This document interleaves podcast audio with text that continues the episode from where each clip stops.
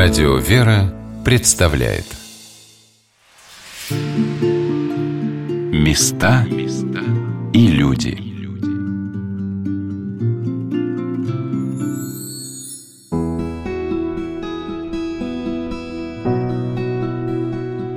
Есть на Земле места, в которые хочется приезжать вновь и вновь. Возделанные трудами и заботами людей, осененные невидимой силой Божией, они притягивают многих – где бы ты ни был, они как путеводный маяк определяют направление твоей жизни, куда бы ни устремлялись твои дороги. Здравствуйте, дорогие друзья, у микрофона Анна Шалыгина. Для меня таким дорогим и желанным местом стал Переславский Никольский женский монастырь с подворьем в селе Гаденово, животворящим крестом Господним, со старинными храмами и святынями монастыря, светлыми добрыми лицами монахинь, с любовью Божией, которая окутывает себя в этом месте и заставляет задуматься о себе и о своей жизни –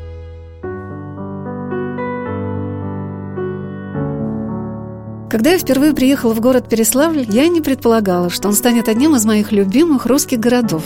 И узнав о том, что Переславским и Угличским епископом назначен преосвященнейший владыка Феоктист, встретив его на радио, я попросила владыку благословения приехать вновь в этот город.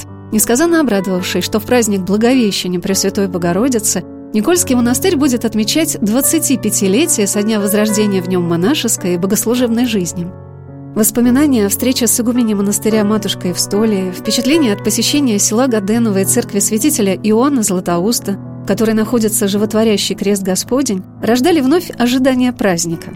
А владыка, сердечно и просто беседуя со мной уже в Переславле, сказал о том, что мы приезжаем прежде всего к людям. Нас притягивают не камни, которые не вечны, а люди своей бессмертной душой, открывающие для нас глубину и богатство божественного мира – Встреч с людьми, для которых Переславский, Никольский женский монастырь стал родным и близким, в этот раз было очень много. И мне запомнили слова паломников из Липецка, Натальи и Антона, которые стараются бывать здесь достаточно часто. Вы знаете, я была и в Задонске в монастыре, и мы и в Дивеево ездили. Но здесь как дома. Ну, правда, как дома. Здесь тебя любят, и ты понимаешь, даже когда тебя еще не знали, тебя любят все. Каждая сестра, она рада тебя видеть. Матушка рада видеть так, что ты не сомневаешься, что ты главный человек в ее жизни. Она тебя любит, ну, просто бесконечно. Эта любовь ее хватает, но действительно хватает а порой даже на полгода. Не всегда получается приехать, и вот максимальный срок, который мы тут не были, мы посчитали полгода. Хватило матушкиной любви, хватило, и еще, конечно, благодаря ну, вот всем средствам, да, социальным сетям мы смотрим, видим видео, и вроде как побывали здесь на службе. Здесь как дома, здесь вот действительно очень уютно, здесь необыкновенно как хорошо у матушки. В разговоре с Натальей Антоном я с большой радостью услышала о том, насколько дорогим для них стало радио «Вера». Когда с Доброго ехали на работу в Липецк, ну, раньше слушали музыку, радио, а теперь, когда едешь, слушаешь радио «Вера», там читают Евангелие. Вот другого радио у меня сейчас теперь в принципе нет. Это радио, оно ну, заряжает энергии на весь день. Мы матушке рассказывали, матушка, мы ездим по утрам и слушаем радио, слушаем Евангелие. Она говорит, слава Богу, потянулись, подтянулись. А потом чудесным образом епископ Феоктист оказался один из тех, кто принимает активное участие в Евангелии дня. И матушка говорит, о, то есть вы даже раньше меня его узнали. Мы такие, да, матушка, мы слушали, слушали, мы вас поздравляем. Это же такое счастье, когда епископ был назначен. Это вот действительно мы радовались, потому что до этого мы их никого не знали, а это как будто вот родной человек. Ты его слушаешь, ну, не каждый день, да, ну, там, по-моему, через какая-то периодичность есть. Ты его слушаешь, и он уже почти родной. И, и все остальные, и Павел Великанов, и Борицкий, ты думаешь, вот они, вот они родные, вот они совсем близко, совсем рядом. И это даже не тот батчик, к которому ты ходишь в церковь. Вот удивительным образом, на самом деле. Ты их чувствуешь даже где-то гораздо ближе, потому что ты их слышишь вот каждый божий день. Это даже ты с ним встречаешься чаще, чем священником, которого в воскресенье ходишь в церковь да. Антон и Наталья познакомились с Никольским монастырем в тяжелый период жизни своей семьи. Их первое посещение было связано с животворящим крестом Господним в селе Гаденово. У нас мама заболела, и папа увидел программу про крест. Сказал, Валя, собирайся, срочно едем. Ну и маме давали там максимум жить месяца три. С момента, как мама сюда приехала, она еще прожила почти 5 лет. Удивительным образом нашлись лекарства, при том, что меланома четвертой степени, она практически неизлечима. Нашлись лекарства, она попала в программу, она познакомилась с матушкой. После этого у нее каждая поездка сюда, это было такой прилив сил, что хватало вот до следующей поездки. Настолько она матушку вдохновляет, что ну, мама ездила очень часто. Она ездила в Москву лечиться, ездила сюда к матушке. И вы знаете, удивительным образом, пока мама болела, мы пришли все к Вере, потому что вот настолько болезнь нас всех сплотила, настолько она сделала такое великое дело, что мы все оказались в церкви. Я одно время очень боялась, думаю, если мама умрет, а вдруг мы отойдем от церкви. Слава Богу, матушками молитвами, может быть, может быть, мамиными молитвами там, но мы все остались в церкви продолжаем приезжать к матушке, а она а, относится к нам как к своим, наверное, детям. Мне так хочется думать на самом деле. В этот раз наше путешествие в Переславле в Никольский женский монастырь состоялось на крестопоклонной неделе Великого Поста. И мы сразу же проехали на подворье обители в село Гаденово, где находится животворящий крест Господень.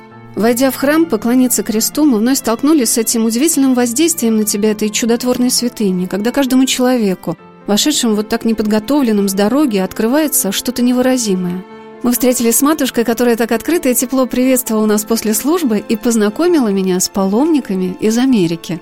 Мы вообще приехали из Америки. Мы переехали с батюшкой в Россию. Возвращаемся к нашим корням откуда наши предки все. Здесь живем, как дома, на родине своей. Крест, хранитель всех вселенной, крест, красота церкви. Хотели поклониться этому кресту. И каждый крест освященный, даже крест вырезанный, имеет такую силу. А вот такой крест чудодейственный, он еще и более привлекает своей силой чудотворной. Какое у вас впечатление? Что вы увидели? Благодать. Благодать на благодати. Да. Слава Богу, смогли быть на службе, причастились. Так что, слава Богу, мы рады. Священник Георгий Калаур и матушка Татьяна с сыном Сергием приехали в Россию из Нью-Йорка, и я спросила их о причине переезда из Америки. Ради этого благочестия, ради духовности, мораль здесь, слава богу, еще держится. Русскости. Мы очень русские, нас воспитывали в русском духе православном, и нас все время сюда корни тянули все время. Молодежь приехала до нас, и мы теперь решили. Везде есть свои нужды разные. Господь везде, Господня земля, Господь везде. Где есть православная церковь, там и можно спасаться. Но, конечно, способствует тоже нашему спасению там, когда весь народ вокруг нас тоже старается той же цели приближаться, к спасению. Уже в храме мне довелось пообщаться с братом матушки Татьяны, Алексеем, который переехал в Россию 18 лет назад – и он рассказал о своих причинах, побудивших его с семьей приехать в Россию. Мы когда росли, у нас всегда такое было мышление или внутреннее чувство, что мы как дети иммигрантов, многие из нас чувство было, что мы на чемоданах живем, что наши корни все-таки Россия, и мы хотели бы в России когда-то жить и что-то внести свою какую-то лепту. И в 90-х я уже видел, что там на Западе все меняется очень быстрыми темпами. И для детей, когда они еще маленькие были, поняли, что надо быстрее ехать в Россию, потому что детей можно еще повоспитывать в православии и духовных каких-то азах. А на Западе, особенно в Америке, очень сложно это. Быть православным, ходить в храм можно, но потом, когда они в этой всей атмосфере, которая вокруг, все дозволенность, все разрешается, а если ты еще будешь спорить с этим, теперь уже все идет к тому, что тебя еще посадят. Надо думать, что говоришь, как ты выступаешь, а то ты там рацист против прав человека и так далее, и так далее. Алексей рассказал о том, как его родители оказались в Америке. Я родился, моя сестра и брат, мы родились в Нью-Йорке от родителей, которые были беженцы из России. Ну, когда советские времена, когда Сталин, война, и многие попали по разным причинам. Кто был вывезен насильно, кто был в э, зоне оккупации, и пришлось им уходить, потому что власти тогда относились сурово. А Отец был из-под Смоленска, а мама была с Риги. Они уже потом познакомились в Америке, в штате Нью-Йорк. Папа своим путем в 50-х попал туда, а мама в конце 40-х живых. Она еще жива, теперь приехала два года тому назад сюда, в Россию. Мы там родились, получили образование, выросли. И главное, что мы при храме получили наше главное образование духовное. При каком храме? Это было в Нью-Йорке, часть города Нью-Йорка, Куинс, храм Успения Пресвятой Богородицы. Там мы прислуживали, там потом на клиросе пели, читали. И всю жизнь в храме. И мама всегда нас тянула, что только с храмом. И благодаря храму и православной церкви, и мы русский язык знаем, читали, выучили закон Божий. А что там в храме была как школа? Была школа, да, приходская школа, занимались русским языком, историей, литературой и так далее, и так далее. Алексей поделился, что переехал в Россию по благословению своего духовника и не жалеет об этом. Он нам говорил, почему сюда ехать, а многие хотят туда, молодежи, хочется финансово обустроить жизнь, но финансы это не единственное в жизни, а надо о душе думать, а если о душе, там будет сложно. Люди, если поедут туда, могут потеряться, попасть в такой водоворот жизненный и забудут Бога. В этом есть опасность. Я Богу благодарен, что мы здесь. Здесь есть свои тоже минусы, скажем. Нигде не бывает без этого. Но плюсы намного больше преобладают те минусы, которые есть. Мы часто на фон летаем с сыновьями. Сколько им лет? 26 старшему, а младшему 21. Бог даст. Самое главное, чтобы у них были хорошие верующие жены, надеюсь, в скором будущем. Молимся за это. А там уже зависит, как они будут, близки с Богом или нет. Как бы мы уже не можем. Мы как бы сделали то, что должны были а теперь от них зависит. Чувствуете так, что вернулись на родину? Конечно, чувствуется, да. Родина хорошо приняла. Ждала она вас? Не знаю, по-настоящему, наверное, да. да. Так что я Богу благодарен. Везде хорошо, но здесь лучше. Насколько удивительным является то, что, оказавшись вдали от многолюдных трасс, в месте, где российские села и деревушки с трудом пытаются сохраниться, там, где в лесах, на болоте была явлена такая вселенски значимая святыня, как животворящий крест Господень, можно услышать такие проникновенные слова о России. Матушка Евстолия сказала о том необыкновенном воздействии на души людей креста Господня – Почему какая-то из святынь обладает особой притягательной силой, конечно, это мы человеческим умом судить все равно не сможем. Но то, что она обладает какой-то особенной притягательной силой, это несомненно. Вот некоторые у нас проповедники, вот все бачки Самона всегда говорят, что любой крест – это вот он крест. Прежде всего, образ распятого на нем Господа Иисуса Христа, и он любой животворит, любой нас благословляет и укрепляет. Но любой-то любой. Но все почему-то едут в Каденово. И именно вот к этому кресту. Но на самом деле вот это приближение к Господу в Каденово оказывается максимальным. И это мы видим из реального своего личного мистического опыта. Потому что такая проникновенная молитва, такой плач, такое чувство сердца, что действительно с нами здесь Господь, вот оно не, не только у меня лично, а статистически доказано тем, что сколько людей действительно... Их же сюда никто не тянет, никто не рекламирует, никто не призывает там насильно. А по зову сердца люди выбирают, что меня чрезвычайно радует, что вот как только оказывается три выходных, прямая дорога в Кадыново выстраивается. То есть люди каждую свободную минуту, каждый свободный день пытается использовать для души самой необходимой потребностью для своей души. Какой это показатель высокой духовной нравственной жизни нашего народа.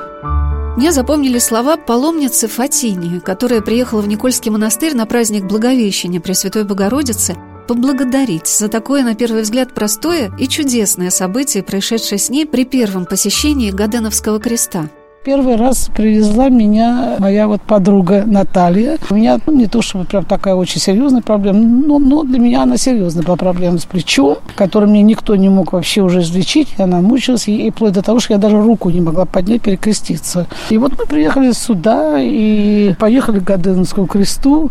И я подошла и говорю, Господи, говорю, я тебя очень прошу, не надо меня полностью излечивать, но позволь мне работать и креститься прикрещивается. И что вы думаете, мы когда едем обратно, я говорю, Наташ, а рука-то у меня не болит. И понимаете, вот до сих пор у меня, да, у меня осталась, проблема-то осталась, но я могу работать, я могу перекрещиваться. Матушка Евстолия вспоминала то время, когда она с монахинями Никольского монастыря впервые приехала в Гаденово и, увидев, какая святыня находится в забвении, обратилась к правящему архиерею Ярославской митрополии с просьбой о создании в этом месте подворья Никольского монастыря, чтобы сохранить и возродить почитание животворящего креста Господня.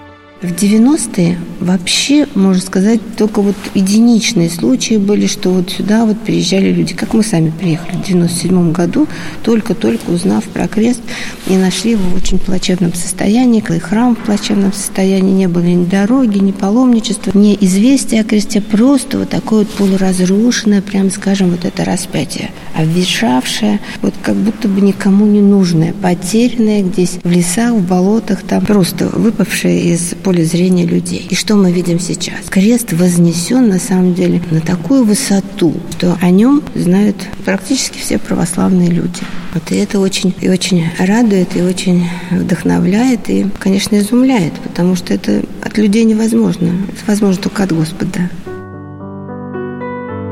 Когда уже в монастыре мы беседовали со священником Никольской обители, протеереем Александром Смирновым, батюшка сказал о том, насколько трудным и ответственным является служение сестер обители, ставших хранительницами этой величайшей святыни – Люди, действительно, очень много людей, и действительно люди особенные. Вот, кстати, прихожане, так если можно сказать, приезжане, которые приезжают, как бы прихода там нету как такового. Все время приезжают люди это отовсюду. И сегодня не те, которые будут завтра, а завтра не те, которые будут послезавтра. Да? И люди, которые туда приезжают, это тоже особые люди. Это не те люди, которые чаще всего ходят в храм в городах. Это люди, которые очень редко иногда приходят в храмы, у которых особые обстоятельства, очень тяжелые обстоятельства жизни, которые их понудили именно приехать в Гаденово, как последним, иногда последний салон соломинки, за которые они хотят уцепиться, чтобы как-то помочь себе, близким своим. Это крест. Это тяжелейший крест, быть хранительницей Гаденовского креста. Я умиляюсь, преклоняюсь перед подвигом нашей игумени, потому что столько вражьих происков вокруг, когда ты несешь такой тяжелый крест, хранить Гаденовский крест, чтобы выстоять в этом, надо действительно быть, не знаю, и подвижником, и сихастом, и аскетом, потому что соблазн просто, вот как бы сказать, потерять дух очень большой, то, что очень тяжело. Игуменя Евстолия рассказала о том, что не только животворящий крест в Гаденове становится востребованной и необходимой святыней для православных людей, но что с огромной благодарностью во многих епархиях животворящую силу креста смогли прочувствовать от сделанных с этого образа креста иконы распятия Спасителя копиях. Так образ Гаденовского креста был выполнен для Севастополя и Луганска, Светецхавеля и Киркиры, Нью-Йорка и военной базы Хмеймим – но в Никольском женском монастыре в Переславле есть еще один крест, который невидимо связывает историю России с историей Византии. Это Корсунский крест, который вернулся в монастырь из Переславского краеведческого музея.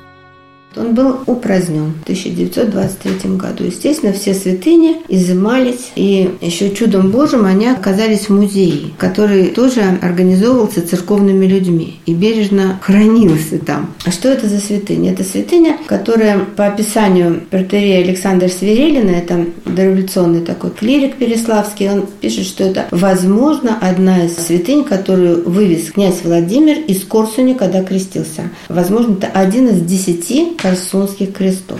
Вот интересно, что практически копия этого креста, тоже Корсунский крест с таким же названием, такой же по форме, но мне кажется, он даже менее благоукрашенный, находится в Успенском соборе Московского Кремля. То есть какая-то звездная святыня. Как он оказался в Переславле, тоже очень большая загадка. Это крест-мощевик, в нем 21 святой находится, 10 мощевиков с одной стороны, с другой стороны, в том числе мощи Иоанна Предтечи, мощи апостола Павла, Павла, Георгия Победоносца, Дмитрия Солунского, Федора Давида Константина Ярославских святых. Вообще вселенский набор таких вот святых, утверждающих православие. Сегодня на «Волнах Радио Веры» мы рассказываем о Переславском Никольском женском монастыре, который в этом году празднует 25 лет со дня своего возрождения. Этот монастырь был основан святым преподобным Дмитрием Прилуцким в 1348 году. Удивительный святой, сподвижник преподобного Сергия Радонежского. Преподобный Дмитрий принял монашеский постриг в Горецком Переславском монастыре. Он уединился для сугубого подвига на болотистом месте недалеко от Плещеева озера, и вокруг него стало собираться братья. Своей сокровенной жизнью, непрестанной молитвой, заботой о людях он и в наши дни является незримым хранителем тех, кто выбирает этот монастырь для молитвенного подвига, и тех, кто попадает сюда поклониться святыням. Когда матушка Евстолия приехала на Переславскую землю в только что переданной Русской Православной Церкви Никольский монастырь, он находился в таком запустении, что в нем невозможно было даже переночевать. Их вместе с одной монахиней, направленных из Ярославского Толкского монастыря, приняла в себя монахиня Злата.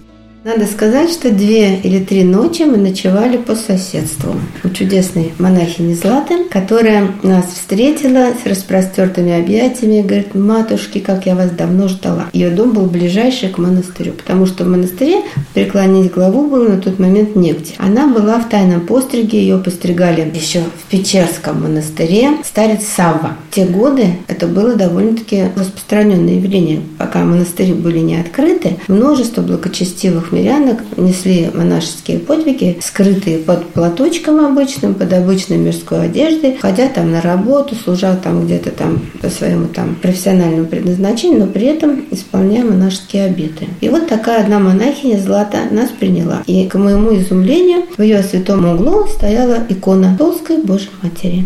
Причем большой такой храмовый образ, образ и подобие, поскольку мы приехали из Толского монастыря, этот образ был нам очень близок. Вот мы поняли, что эта Матерь Божия нас сюда послала непосредственно в этот дом монахини Злата, которая умоляла меня потом уже, если, матушка, я скончаюсь, уж похороните меня на вашем кладбище. Вот так она у нас на кладбище и пребывает теперь. Была ее первая могилка? Да.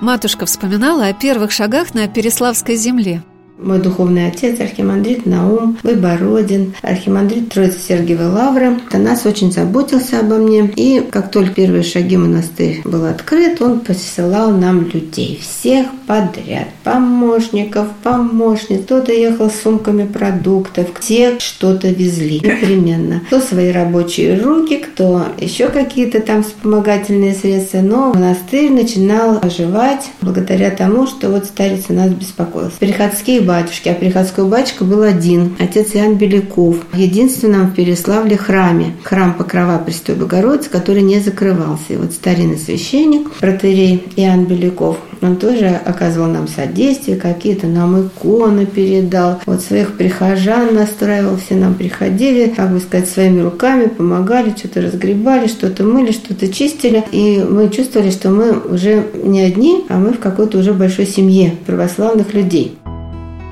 Когда видишь первые фотографии матушки Евстолии, которая в августе 1994 года была возведена в сан игумени Никольского монастыря, а за ней идут несколько послушниц по дорожке вдоль разрушенных зданий обители, которая даже не имела монастырской ограды. И приезжая сюда сейчас, кажется совершенно невероятным, как все это смогло возродиться и приукраситься в такую несказанную красоту.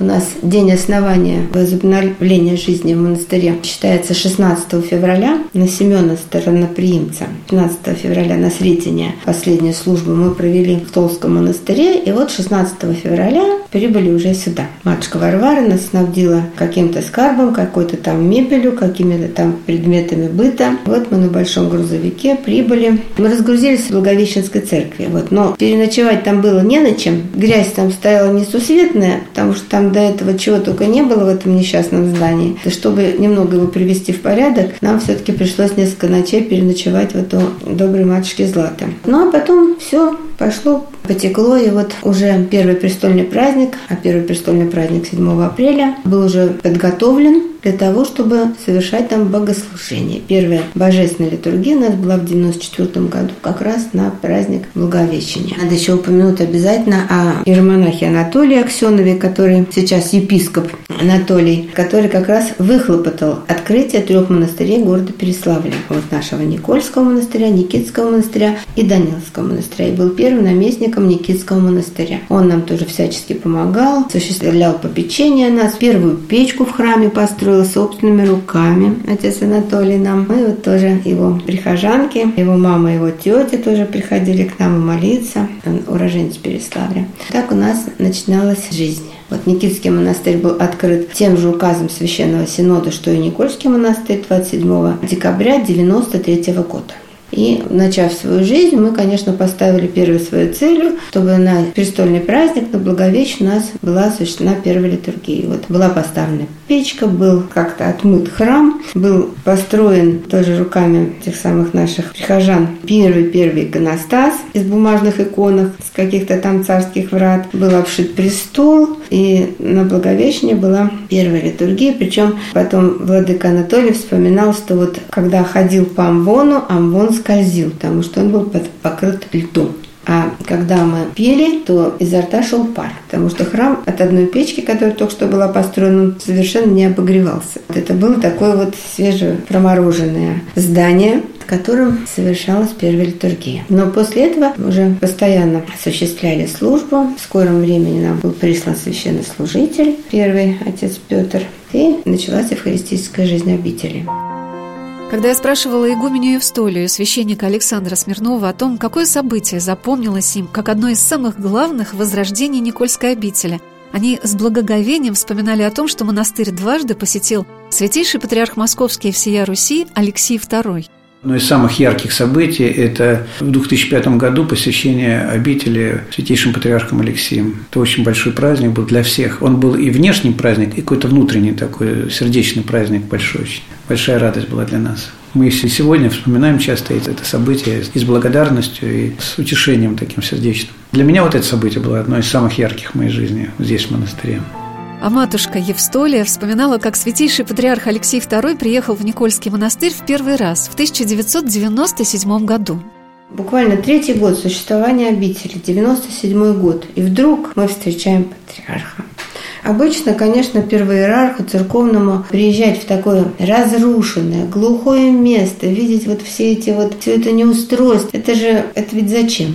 спрашивает. И святейший, соглашаясь на посещение монастыря, он заранее, что называется, брал на себя груз всех этих переживаний наших, всей нашей вот этой вот неустроенности. И на самом деле это был просто подвиг с его стороны. И как подвиг он и воспринимался, потому что вот после его посещения мы почувствовали какую-то необыкновенную окрыленность, что мы вообще есть. Вот нас как бы вот приезд святейшего патриарха узаконил. До этого даже непонятно, были мы или не были, что мы за существа такие, никому не нужные, никто с нами сосчитаться не собирается, общество на нас смотрит косо, кто такие пришли, зачем и с какой стати. Как только приехал патриарх, мы стали сразу уважаемыми и значимыми. Значит, мы делаем важное дело. Сколько важных дел и прекрасных событий совершилось за 25 лет новой истории Никольского монастыря. Незримо рассказывают монастырские храмы и постройки. Проезжая по центральной улице Переславля, в котором в наши дни сохранилось 5 из 17 дореволюционных монастырей, с трудом успеваешь сориентироваться среди возвышающихся по ту и другую сторону города старинных храмов. Но купола Никольского собора привлекают твое внимание издалека. Конечно, это 25 лет. Страшно сказать, какая цифра. Но вот 25 лет на самом деле промелькнули. Неизреченное количество благодати излилось на нас вот за этот период, потому что, конечно, стоять перед полностью разрушенным, таким обезображенным монастырем или выходить сейчас вот в монастырь, который сама слава и благолепие церкви православной, конечно, очень большая разница. Вот. Но в промежутке происходила череда чудес, конечно. Просто череда чудес. Но уже не говоря о том, что собрались сестры. Собираться было, представляете, куда? Не было ничего. Они приходили. То есть приходили не ради хлеба насущного, не ради каких-то удобств земных или каких-нибудь земных благ, а приходили ради Бога. Приходили, трудились и молились, самое главное. Приходили ради того, чтобы молиться. Ну, видимо, Господь возрел на их молитвы. Через продолжительное количество времени нам Господь послал благотворителя, потому что вот такие сияющие купола, это откуда они взялись? Это кто-то позаботился. Это реально такой человек, Виктор Иванович Тырышкин, был послан, видимо, святителем Николаем специально нам по адресу, потому что мы его нигде не искали, нигде не выписывали, ни в какие ворота его не стучались. Вот он пришел, спросил, а чем вам помочь? И когда мы сказали, ну вот, а можете вы нам собор построить? Он говорит, да, собор. Ну да, я говорю, Виктор Иванович, ну может какую-нибудь хоть деревянную церквушечку для начала, потому что вот монастырь святителя Николая, храма святителя Николая так и нет. Как-то очень обидно, как дом без отца. Вот имя святителя Николая, храм взорван, полностью на месте его такая ровная площадка. Вот он, ну, деревянный храм я строить не буду, сказал сразу Виктор Иванович. Если каменный, тогда можно. Виктор Иванович Тырышкин, чья любовь и благодарность Богу, чей труд по возрождению многих святынь на Ярославской земле являются для многих примером, смог воплотить в своей жизни замечательную традицию благочестия русского человека, когда Господь открывает такую возможность и дает силы и средства посвятить Богу все свои лучшие устремления. Его трудами были воздвигнуты в Никольской обители монастырская ограда и келейные корпуса для сестер, и построена одна из красивейших церквей в честь святителя Николая Чудотворца. Милости Божией у нас уже были хорошие дружеские отношения с архитектором Переславским Вячеславом Николаевичем Ижиковым с которым мы уже мечтали о том, если найдется благодетель, какой бы мы построили храм. И я говорю, Слава, давай построим как в Кремле. Вот мне очень нравится Кремлевский собор. Он говорит, хорошо. Стал создавать проекты. Когда пришел Виктор Иванович и увидел нашу мечтательную такую композицию из куполов каменных, он говорит, вот такой храм я хочу построить. Нам даже не пришлось его уговаривать. Вот могло бы это быть в реальности вот так вот просто, запланированным событием? Я думаю, что абсолютно нет. Это просто чудо Божие, которое было призвано, чтобы ну, укрепить нас, немощных, в деле, как сказать, нашего спасения и в том, что действительно присутствует с нами Господь. Потому что ну, невозможно. Мы приехали в город, который, прямо скажем, не блистал материальным достатком. На 90-е годы, что у нас делалось в стране в 90-е годы, то же самое делалось в Переславле. Разорение повсеместное и какое-то оскудение. Люди теряли работу,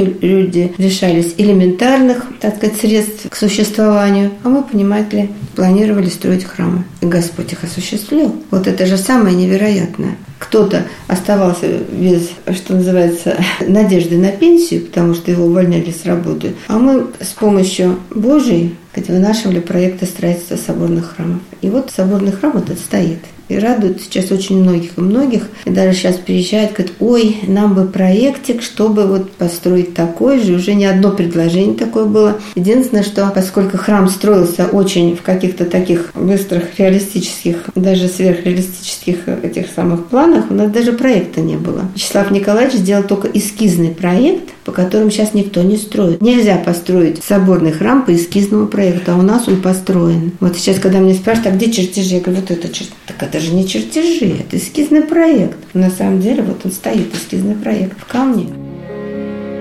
Попадая внутрь Никольского собора, расписанного прекрасными фресками, украшенного великолепным иконостасом, невольно окунаешься в атмосферу старинного города Переславля-Залесского, овеянного славой великих русских князей, царей и святых подвижников Русской Православной Церкви. Историю этой древней крепости, возведенной великим князем Юрием Долгоруким, напоминают городские валы, окружающие центральную часть города. До XVII века на них еще располагались крепостные стены.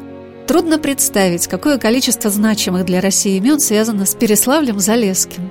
Расположенный на центральной Красной площади города Спасо-Преображенский собор помнит крещение и княжеский постриг великого князя Александра Невского. Плещеево озеро, где стояли первые корабли русского флота, построенные по повелению Петра I, Вспоминают, как здесь на лодках спасалась от татар великая княгиня Ефросиния Московская. Древние Федоровские, Даниловские Никитские монастыри, созданные чаянием царя Иоанна Грозного, помнят и вклады русских государей Михаила Федоровича и Алексея Михайловича. Этот город, как ни один из русских городов, был украшением и оплотом силы нашего государства. И попадая сюда, туристы и паломники даже не успевают вместить всю богатую историю Переславля. Его преосвященство, епископ Переславский и углический феоктист – сказал, как важно донести до тех, кто приезжает сюда, историю каждого монастыря, чтобы она приоткрылась для них в красках и лицах, потому что современный человек очень много теряет, когда не знает, с чем связано то или иное историческое место, храм или монастырь. Владыка Феоктист поделился своим первым впечатлением от Переславля.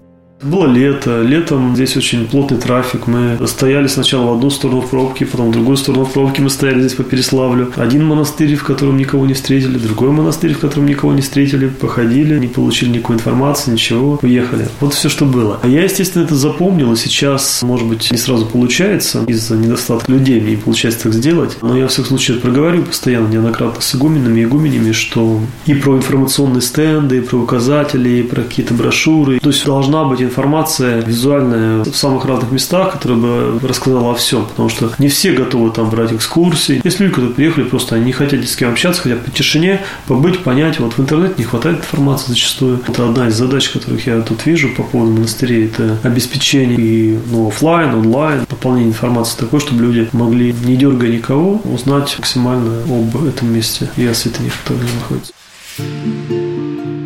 Места и люди.